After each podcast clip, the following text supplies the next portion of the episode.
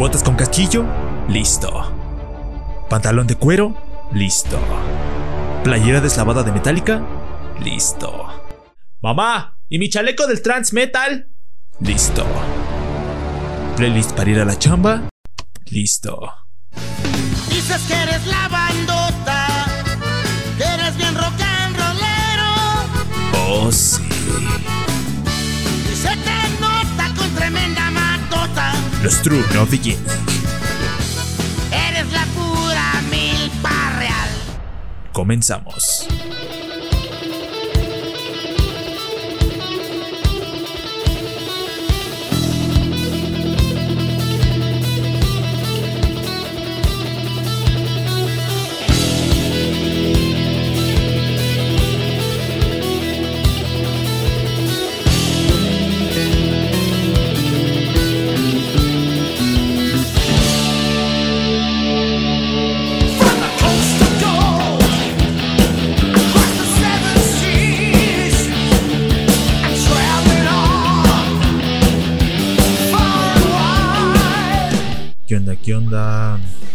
Sean bienvenidos a una vez más a su podcast de cabecera, Los True No Beginning, una producción original de Polygon FM. Y esta vez, como ya lo están viendo ustedes en, en la portada de este episodio, toca hablar de una banda legendaria, histórica del heavy metal en sus inicios, pero que ha tenido alguna que otra polémica, no tan grandes como otras bandas que como Motley Crue, Guns N' Roses, no, no, no, no, estos se lo han llevado muy a la ligera, con algunos cambios en su formación desde hace muchísimo tiempo, pero que no deja ser histórica y totalmente legendaria.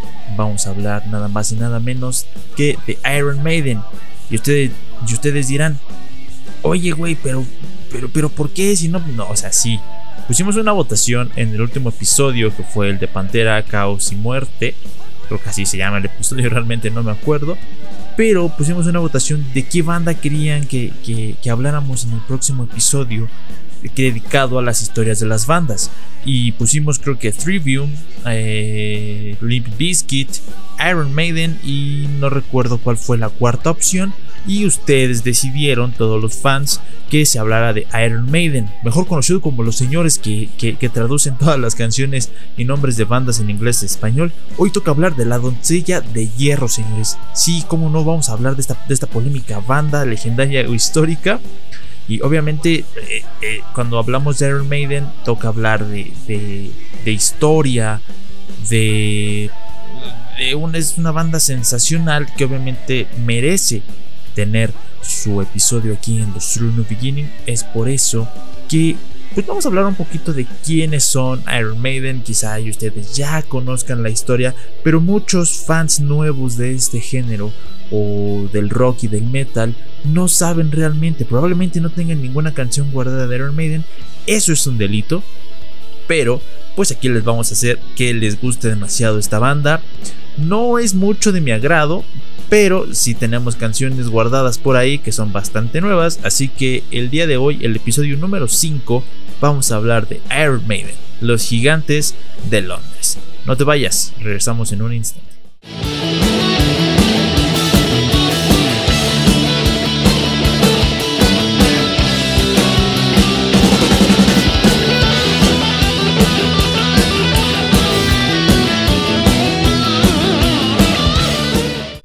Como te mencioné, Iron Maiden es una, es, una banda histórica, legendaria, pionera, si podemos hablarlo igual, del, del heavy metal después de ese cambio que tuvimos por ahí de los 70s con Black Sabbath y Tommy Lomi, al momento que es el creador y fundador de este género con dicha banda que te acabo de mencionar. Cuando hablamos de Iron Maiden, eh, estamos hablando de algo sensacional, de una carrera legendaria de muchísimos años y bastantes giras por todo el mundo. Obviamente estamos hablando del año de 1970 a 1975, cuando Steve Harris, baterista, que perdón, baterista, qué pendejo. bajista de apenas 19 años en ese entonces, tras haber pasado por un par de bandas o grupos que realmente no funcionaron, decide crear su propia banda y para ello recluta eh, mucha gente de su barrio de Londres. Y a varios jóvenes músicos con ganas de tocar. Obviamente como toda banda se hacen este, audiciones, pruebas y ajustes obviamente. Y la primera formación de Iron Maiden estaba compuesta por el propio Steve Harris en el bajo, Dave Murray y Bob Sauer en las guitarras, Doug Sampson en la batería y Paul, eh, Paul Diano como vocalista. Y por aquella época Iron Maiden solía tocar en pequeños locales del East Londinense. Y tocaban casi gratis y se desplazaban con una eh, vieja camioneta como esas de las que se desplazan las bandas locales de, de nuestra ciudad o, municipio donde, donde radicamos.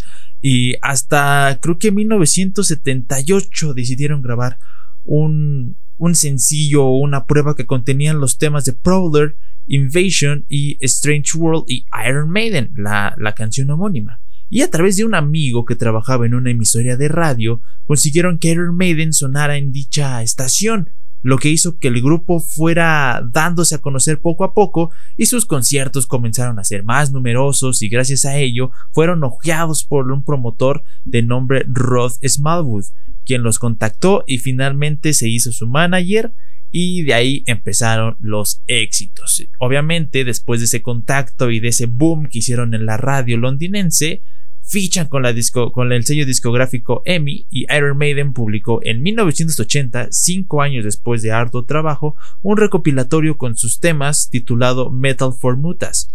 Animados por este primer trabajo, eh, ya siendo consolidados ya como Iron Maiden, no tardaron en grabar su primer álbum, eh, Iron Maiden, que es el homónimo que todos conocemos, y la fama de la banda creció como la espuma y el disco llegó al puesto número 4 en las listas londinenses.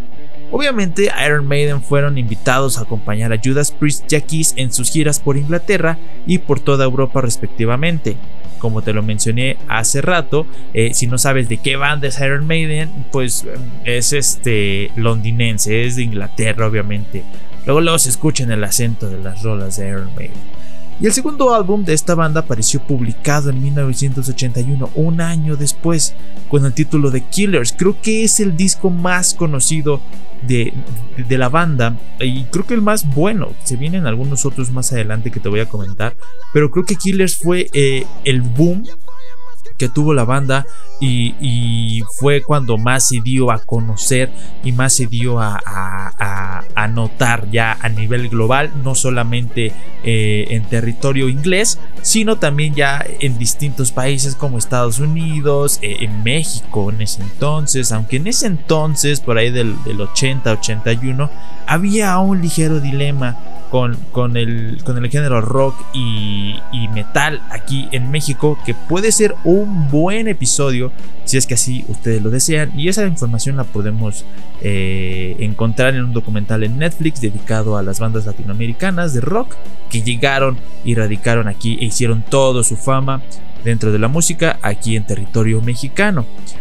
Este disco, después de lanzarlo en 1981, eh, les valió para realizar una gira por todo el mundo.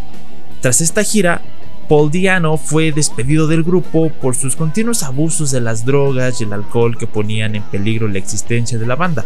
No vayan a ser un Pantera. Por suerte no hicieron un Pantera, sino todo esto hubiera sido un fracaso. Y fue sustituido por nada más y nada menos que Bruce Dickinson, actual cantante de la banda.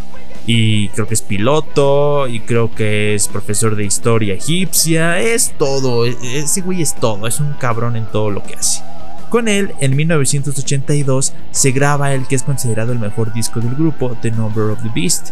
Obviamente le sigue después de Killers, que, creo que son los dos discos más famosos de la banda y con el que se, se agregaron o se auparon con el primer puesto en las listas de Inglaterra y también realizaron una gira por medio mundo bajo el título de The Beast on the Road Tour. En 1984 Iron Maiden publica Power Slave y realiza la gira The World Slavery Tour, que resulta ser un tremendo éxito a nivel mundial ofreciendo más de 300 conciertos, incluido el Live in Rio de Brasil. En el que se subieron al escenario con grupos como Queen, ACDC y Scorpions, grandes bandas. En ese entonces ya ACDC y Scorpions ya estaban consolidadas y Queen ni se diga. Igual de la época de, 1970 y 1980, Queen ya estaba eh, liderando todas las listas con, con sus canciones tan épicas y majestuosas. Sobre esta gira se grabó un documental titulado Behind the Iron Curtain.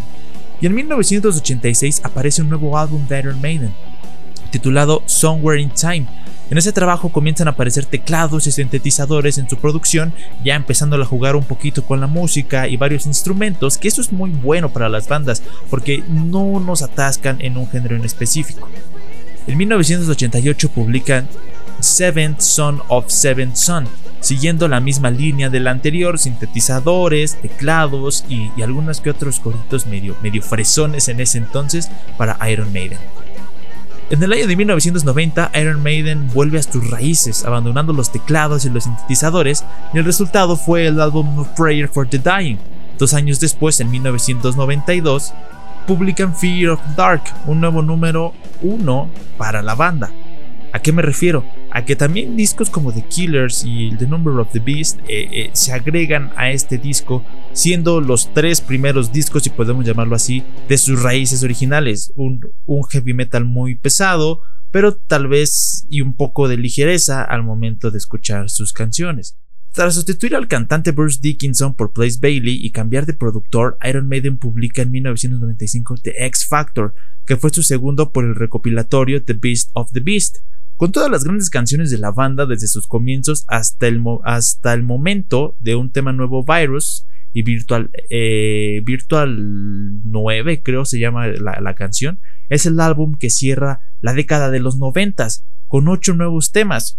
E ingresamos a una nueva década y regresa la banda Bruce Dickinson y Adrian Smith que de hecho eh, la historia de la salida de Bruce Dickinson eh, no se conoce como tal realmente porque probablemente tuvo ahí unos, unos pequeños tropiezos en su vida como es habitual eh, en las estrellas de rock e igual la salida de Adrian Smith.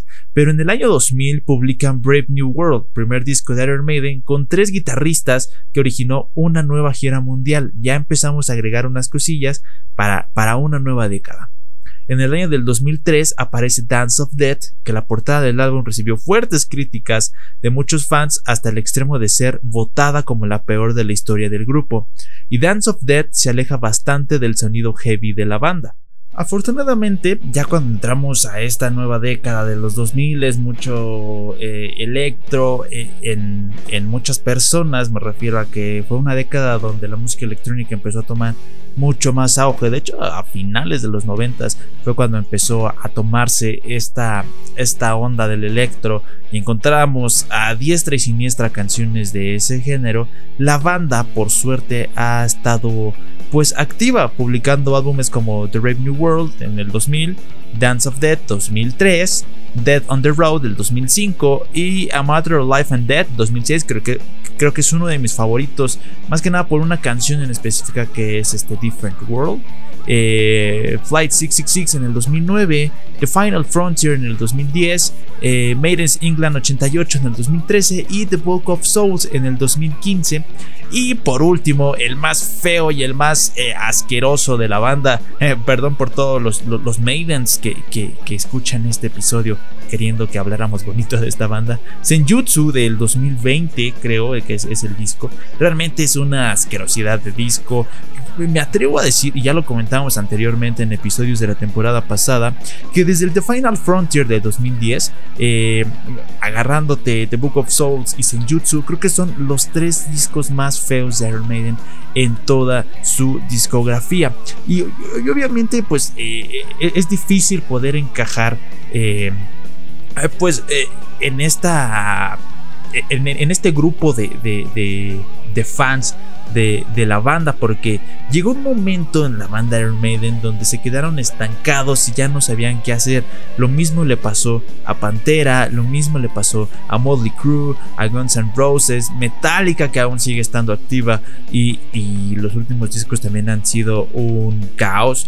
Eh, creo, que, creo que es momento en el que la banda, al igual que ACDC también en Power Up, que Power Up no es muy malo, pero no es uno de los mejores de la, de la discografía de la banda. Pero eh, Iron Maiden, al igual que las bandas que se generaron o se crearon aproximadamente en los finales de los 70s, inicios de los 80s, creo que es buen momento para ya despedirse de los escenarios y quedar como grandes del género o de la misma música, porque realmente eh, si ya no tienen nada que ofrecer, eh, creo que es mejor que, que, se mantengan alejados al menos por muchísimos años de los estudios. Es un punto de vista personal. Y realmente eh, ya no están haciendo nada más que reciclar lo reciclado desde los primeros discos como, eh, como Killers, Fear of the Dark, The Number of the Beast y A Matter of Life and Death, que creo que fue el último disco bueno de, de la banda.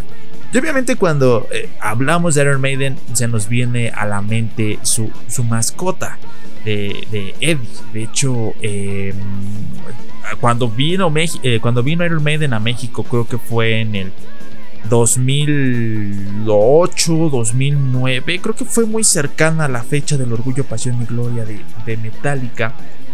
Eh, su escenografía estuvo sensacional, de hecho los, los últimos conciertos de Iron Maiden aquí en la Ciudad de México, su, escenario ha sido fabuloso, presentándonos de diferentes este, representaciones de Eddie. Em, cuando es un soldado inglés, cuando es una momia, cuando es un faraón egipcio, cuando es un ninja o un samurái, perdón, eh, en Senjutsu, cuando se traspasa a la época este, prehispánica de las culturas latinas, o en este caso la cultura mexicana, en el Book of Souls, o cuando son soldados americanos en el A Matter of Life and Death. O sea, son muchas representaciones que tenemos de su mascota eh, Eddie, que realmente es, creo que una de las más icónicas del heavy metal o, del género del metal. Y hay una historia detrás eh, de, de su mascota Eddie. Es una historia muy espeluznante que, obviamente eh, te la vamos, te la voy a contar aquí en este momento. Es una criatura infernal que ha roto barreras y se acompañó a la banda eh, por muchísimos años y creo que la sigue, este, la sigue manejando, siguen saliendo como te mencionaba en sus escenarios y realmente es un show sensacional.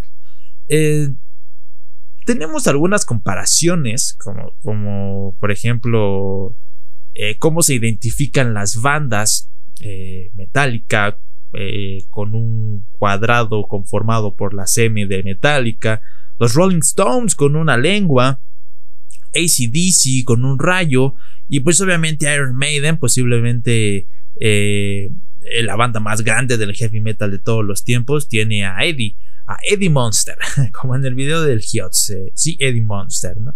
Eh, es extraña criatura, mitad zombie, mitad momia, a la que hemos visto durante muchísimas décadas, en específico tres, bajo diversas morfologías, como te lo comentaba anteriormente, que está calvo, que tiene una greña excepcional y envidiable, que se ha envuelto en vendas como una momia y portando eh, pues el logo de la bandera británica eh, ha hecho este representaciones en campos de batalla y siempre mostrando los dientes. Creo que es un gesto desafiante y aterrador para muchas personas.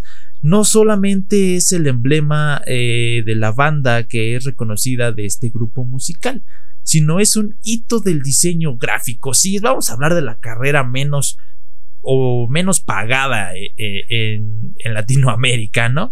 Que eh, se define perfectamente el producto que vende. Una música feroz, provocativa y rebelde, que es lo que hacía Iron Maiden en sus inicios. Por lo cual ha conseguido muchísimos seguidores adolescentes en ese momento y en la actualidad en los días dorados de la banda y le eligieron para demostrar con, con sin miedo que podía producirse más placer para enojar a los padres de dichos jóvenes rebeldes y dejaran a un lado la música del diablo y la música de la metálica, ¿no? Y obviamente la, estampa de, de, Eddie a través de todo este tiempo ha sido en portadas de discos, carteles de conciertos en diferentes ciudades o países, pósters y camisetas. Eh, de hecho, se podría decir que Iron Maiden está casi a la altura de Kiss en lo que a la explotación de la mercadotecnia o del merchandising se refiere. Porque las camisetas con la figura de Eddie pueden verse en cualquier pinche lado y en todo tipo de personas. Incluso este, hay quienes no escuchan y jamás han escuchado la música de Iron Maiden, pero tienen una pinche playera de Iron Maiden. Y uno que escucha Iron Maiden y le gusta la banda, jamás puede conseguir una pinche playera decente y digna de, alguna portada de un disco de Iron Maiden o de algún concierto, caso de que la compres afuera del Foro Sol o de cualquier establecimiento donde se vaya a presentar, pues, eh, Iron Maiden, ¿no? Y el rock tiene connotaciones de ser rudo, malote, claramente y de vivir al margen de la sociedad, conceptos a las que a una parte de la sociedad les gusta unirse de vez en cuando y algunas otras que que no, que porque son del diablo. Y estas camisetas tienen un punto vintage, que, se ven viejas, que se ven sucias, que es otra de las cosas que la gente busca, que las camisetas se vean viejas. Y, es una moda que se ha introducido bastantes veces, eh, tanto playeras de bandas de rock o de discos, o de la famosa saga de películas Star Wars, lo que ha, este, que han hecho varias este, marcas de ropa eh, eh, famosas como es Valenciaga, Louis Vuitton y etcétera, ¿no? Obviamente cuando hablamos de Eddie eh, es que es el emblema de Iron Maiden y ha estado desde los inicios del grupo, como cuenta eh, Neil Daniels, autor de la biografía Killers, The Origin of Iron Maiden, en el 2014. la inspiración llegó a través del primer cantante de la banda, Dennis Wilcock, y su fascinación con Kiss. Y obviamente a, a Dennis Wilcock le le encantaba pintarse la cara y desparramar sangre eh, por todo el escenario al momento de, presentarse gratis en, los bares, ¿no? Eh, tras la salida de, Dennis, este, el bajista y líder Steve Harris creó o creyó oportuno dar continuidad a esa faceta teatral de los conciertos y entre todos pensaron en instalar un muñeco. Al principio solo era la cabeza y se podía ver en algunos este, eh, shows de hace muchísimo tiempo de Iron Maiden que solamente se notaba la cabeza de Eddie atrás de la batería que realmente daba muchísimo pero muchísimo miedo.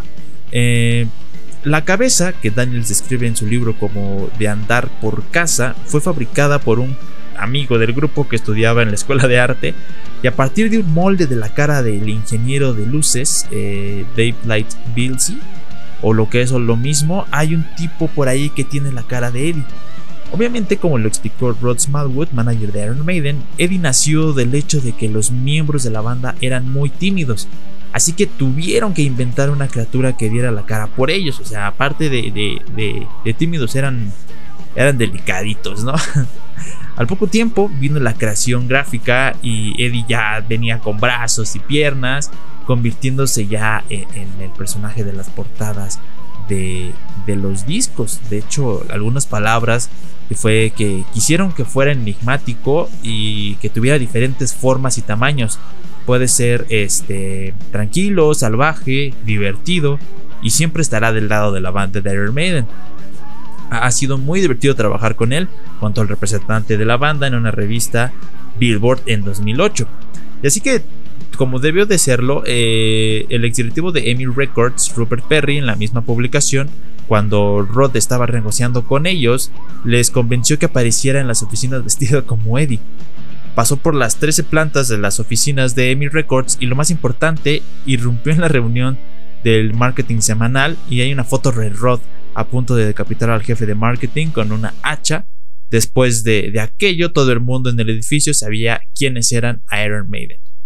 Y obviamente la imagen de Eddie, tal y como la conocemos, es una obra del diseñador gráfico Derek Riggs, autor de todas las portadas de los álbums y singles de los Maiden, desde los comienzos del grupo hasta 1992, cuando quisieron darle un aire nuevo al personaje. Muchos de los fondos infernales que dibujó están basados en, en un conocimiento del arte cristiano medieval, Obviamente esas, esas son palabras de Riggs en una entrevista para Classic Rocks en, 2012.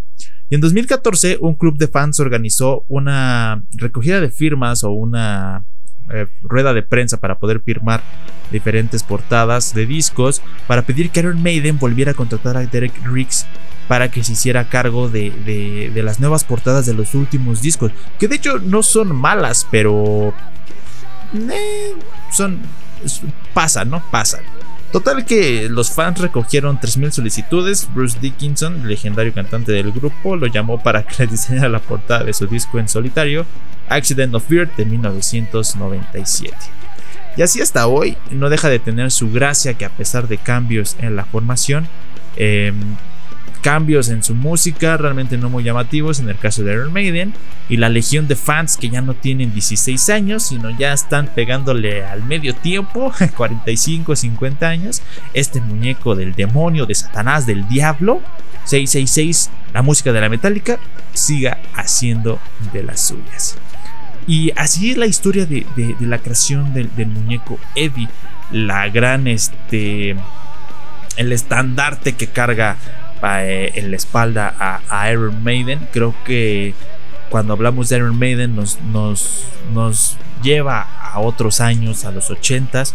Y obviamente creo que las mejores épocas de la banda fueron 80s, 90s. Después de ahí, como toda banda nacida en esas fechas, vino su declive y ahorita están tratando de rascar con uñas y dientes eh, para, para volver a ser lo que eran anteriormente, ¿no? Y obviamente al momento de, hablar de esta banda, pues nos vienen recuerdos de sus presentaciones aquí en territorio mexicano en este caso, ¿no? Eh, como les comentaba, también se llegaron a venir eh, a, México eh, en el 2006, 2007 creo. Primero vinieron creo que al Palacio de los Deportes, hubo un lleno total y de ahí se mudaron al ladito, al Foro Sol que creo que no recuerdo el nombre del tour, pero este, yo estaba muy mocoso y no, no, pude asistir a, dicho concierto. Creo que de ahí se tomaron unas vacaciones en, en volver a territorio mexicano y no fue hasta creo que el 2017-18 si no mal soy malo con las fechas, eh, aquí en la publicación del episodio pueden poner realmente eh, la fecha en la que vinieron con el tour del Book of Souls. Eh, y vinieron creo que igual al Palacio de los Deportes, llenaron y después de ahí pues llegó la pandemia creo. No, no, recuerdo muy bien. Y ahorita hay fechas para el Foro Sol nuevamente de, de, de Iron Maiden para que vuelvan a tocar sus éxitos, que dudo mucho que toquen sus éxitos, van a tocar uno cuatro porque vienen en la gira del Senjutsu, disco que se lanzó hace como dos años y siguen en gira, ¿no? Eh, the Legacy of the Beast, creo que se llama la, la gira, van a tocar el disco completo de Senjutsu, así que pueden llevarse su almohada y, su cobijita porque creo que es el 5 de septiembre el concierto, creo que hasta el momento han confirmado una fecha solamente y pues estaría de lujo estar ahí viéndolos a todos ustedes y asistir a ese concierto ya que pues es muy difícil actualmente eh, volver a ver ese tipo de bandas con la, con la agrupación eh, oficial y, completa y pues creo que pueden ser de las últimas giras de Iron Maiden en territorio mexicano. Me gustaría saber qué te pareció este bonito episodio que preparamos para ti. Obviamente cuando se publique este episodio intercambiamos el, el horario hoy jueves. Em, vamos a dejarte la lista de, de, las bandas que posiblemente quieras escuchar su historia. La vamos a estar dejando por ahí. Y pues nos encantaría que formaras parte de esta interacción y aportaras tu granito de arena para ver qué banda se podría escuchar el próximo martes. Y obviamente eh, no se acaba tan rápido este rollo, ya que te tengo unas sorpresas por ahí, ya que eh, va a venir nuestra primera banda invitada de esta temporada, eh, una banda mexicana. los podemos comparar con Tool porque realmente son muy buenos. Estoy hablando de nada más y nada menos de Xenovoid, una banda mexicana pues que le pega a lo experimental, pero a la vez igual al género que toca eh, eh, Tool, obviamente. Van a estar viniendo al estudio de los True Beginning para poder platicar un poquito y, poder ver quiénes son Xenoboy. Al igual que estamos preparando un especial muy importante porque este es el mes de la mujer y obviamente hay que dedicarles eh, especiales y programas completos a todas esas mujeres que se han encargado de, liderar una banda de rock o de metal y obviamente poder traer a unos episodios a chicas referentes en las noticias del heavy metal y del rock en diferentes medios de comunicación digitales o de alguna cadena televisiva. Obviamente estamos trabajando duro para poder traer esos episodios y al igual de traer un especial de las mujeres que lideran las bandas de rock y metal próximamente. Y también eh, hacer un especial de las bandas emergentes mexicanas de metal y rock, acompañados de nuestros amigos de Aztec Metal Fest México, para ver qué bandas pueden ser las prospectas últimamente y qué potencial tienen para demostrar en futuros años. Así que el calendario de marzo viene repleto de buenas noticias, de grandes sorpresas y esperemos que estés ahí con nosotros escuchándonos los días que son eh, de los episodios y nos ayudes compartiendo este podcast en tus redes sociales, al igual comentando o interactuando con nuestras publicaciones en redes sociales, nos encuentras como arroba los Podcast en Facebook, Twitter e Instagram. Y pues nada, espero que te haya gustado este bonito episodio. Nos escuchamos el próximo martes con esta nueva sorpresa, con esta gran noticia que te acabo de mencionar, preparando un especial para, para esas mujeres que lideran las bandas de rock y metal por el mes de la mujer.